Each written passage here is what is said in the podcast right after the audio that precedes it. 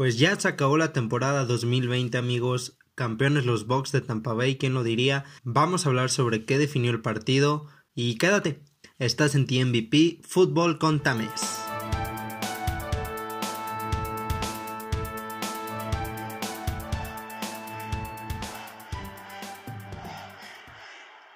Ok, entonces Super Bowl 55 fue un partido muy extraño y digo extraño porque pasó mucho de lo que creí que podría pasar.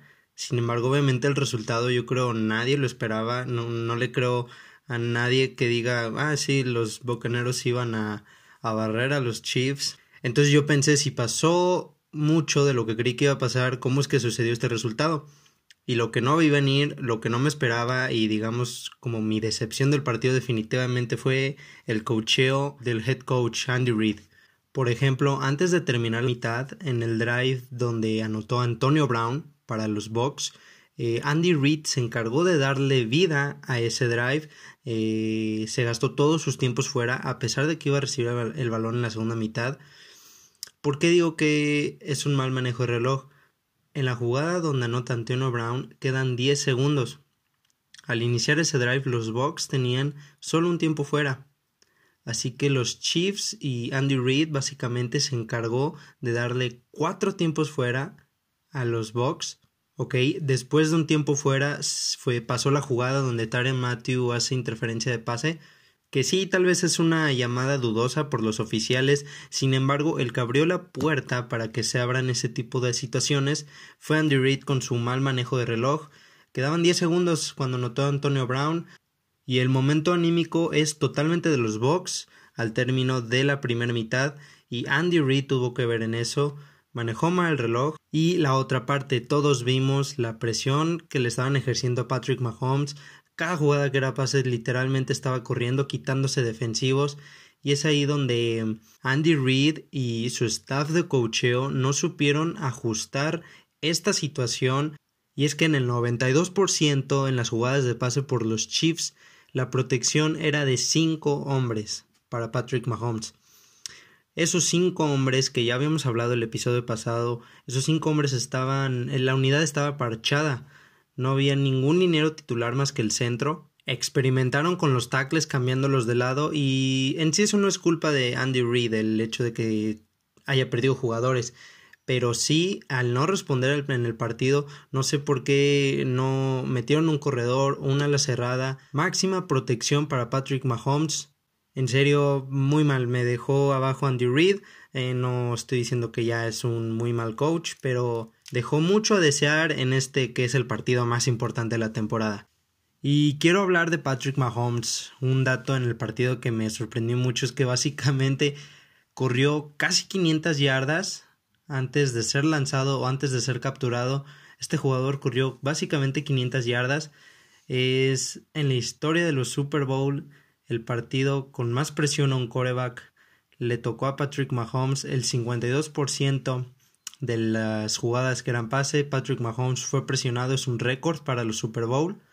Y en serio no creo que haya coreback en toda la historia que podría superar esa situación, ya que ni siquiera estaban disparando los box. Simplemente los cuatro frontales estaban ganándole a los cinco linieros de los Chiefs. Una línea parchada, ya se habló. Y sin embargo, eh, no me dejarán mentir, Patrick Mahomes nos regaló de los mejores pases incompletos en la historia del, del deporte, yo creo, del fútbol americano. Me encantó verlo jugar en esa situación por, por, por la garra que demostró, el corazón, ese pase que lanza aventándose de manera horizontal en el campo. No sé en serio cómo lo hizo. Vi un video donde hasta los jugadores de Tampa Bay estaban sin palabras porque no podían explicar lo que estaban viendo. Y bueno, el pase terminó siendo incompleto, le, pegó en el casco al, al, corredor. Difícil situación en la que se encontraba Patrick Mahomes. Y yo creo va a volver al Super Bowl. Tiene que volver, es un. es muy joven, es, es una estrella. Aún así, sus números no son muy buenos en, en lo que va de sus dos Super Bowls. Eh, dos touchdowns, cuatro intercepciones y un touchdown corriendo. Aún, aún no creo que ya, porque algunos ya lo están haciendo, no creo que ya esté el argumento de que Mahomes no juega bien los Super Bowls. Así que no crean eso. Patrick Mahomes no está sobrevalorado y lo volveremos a ver en un Super Bowl. Ya lo verán.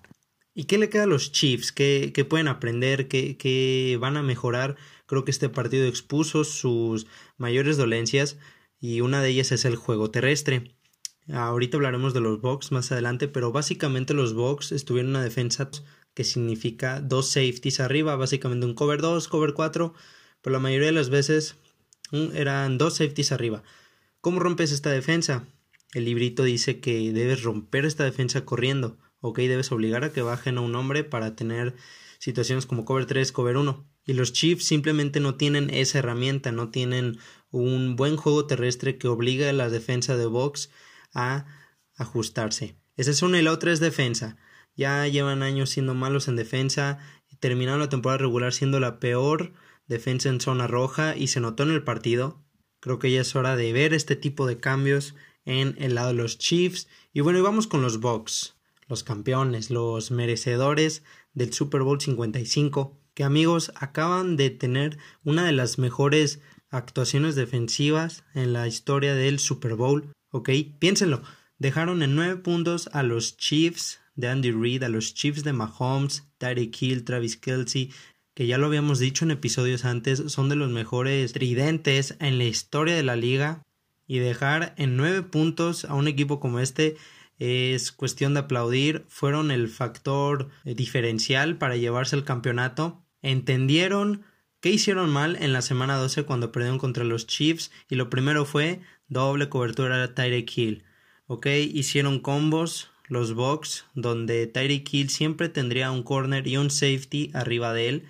Para así limitar jugadas grandes, no me dejarán mentir, la verdad es que Tyreek Hill no fue un factor en el partido, tuvo una que otra recepción, pero no fue ese factor culminante que generalmente es y es gracias a un gran trabajo por la defensa de los Chiefs en el perímetro.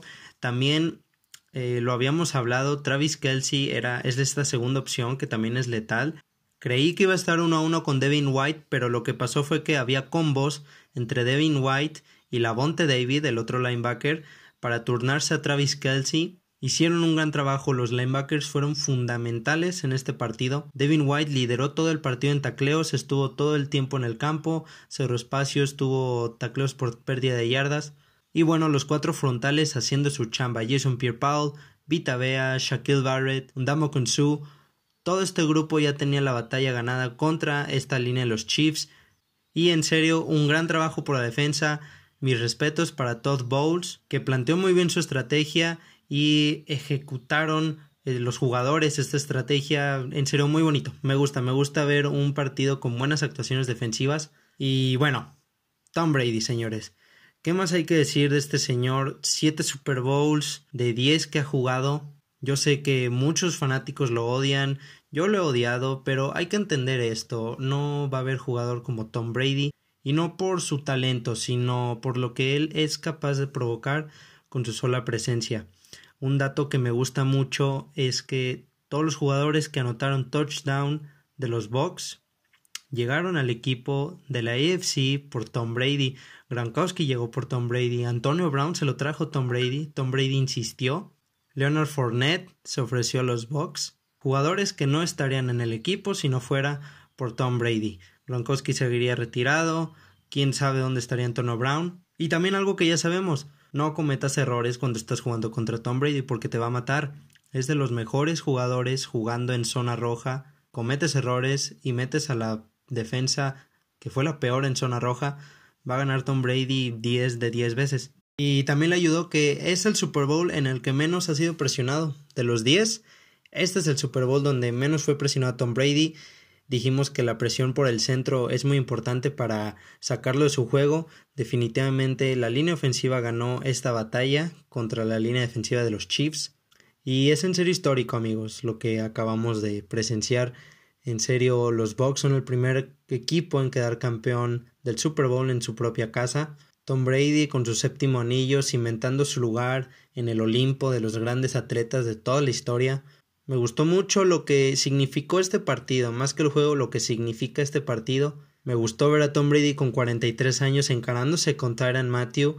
También me gustó que pidiera disculpas después. Esto es Tom Brady, es su personalidad, Su mentalidad es increíblemente competitiva, siempre siente que tiene que probarse algo al, al mismo o a nosotros, la verdad no sé. El chiste es que lo hace, queda campeón, gana Super Bowls y pues bueno, felicidades a Tom Brady. En serio, hay que, hay que admirar lo que hace.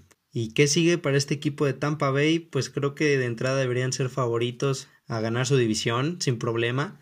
Hablando todo esto, Tom Brady creo que serán un equipo muy atractivo para los agentes libres. Cualquier jugador va a querer jugar todavía más con los Bucks y con Tom Brady. Y gran temporada de los Bucks, gran hazaña de Tom Brady. Los Patriotas le dijeron felicidades al mejor de la historia, me gustó mucho eso. Y pues ya amigos, acabó la temporada. Siempre se pasa muy rápido, yo nunca lo he explicado. Eh, pasa mucho para que empiece la temporada y de repente ya estamos en el Super Bowl. No tengo idea cómo pasa. Pero aún queda mucho, aún queda mucho off-season. Ya saben que es una telenovela, básicamente el off-season. que hay mucho coreback que, ay, me voy para acá, me quedo en mi equipo. Eh, esta, esta off-season en, en particular hay mucho dilema en cuanto a los corebacks. Jamás había visto que fueran tantos corebacks que estén en duda para regresar a su equipo.